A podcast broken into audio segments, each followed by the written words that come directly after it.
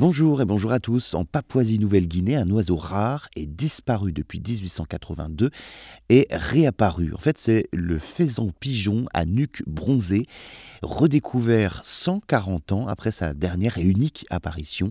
Une équipe de scientifiques a redécouvert en fait ce pigeon de grande taille à la queue épaisse dans une forêt de Papouasie-Nouvelle-Guinée. C'était au mois de novembre dernier. Des chercheurs hein, ont installé 12 pièges photographiques sur l'île.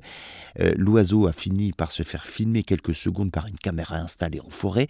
La communauté scientifique connaît hein, encore peu de choses sur cette espèce, si ce n'est qu'elle semble endémique à cette petite île de Papouasie-Nouvelle-Guinée. Impossible alors de savoir combien il en reste, mais une chose est sûre, cette espèce de faisan pigeon n'est plus considérée comme disparue.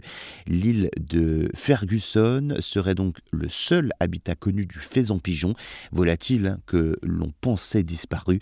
Une expédition similaire menée en 2019 était rentrée bredouille. Cette fois-ci, eh bien, les chercheurs ont réussi à observer cette espèce.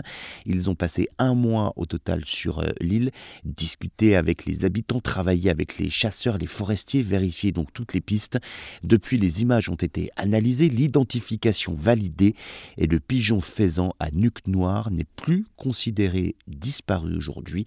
Ça ne veut pas dire que l'espèce est en bonne santé, puisqu'il ne reste que très peu d'individus, mais ça veut tout de même dire qu'on peut encore les protéger.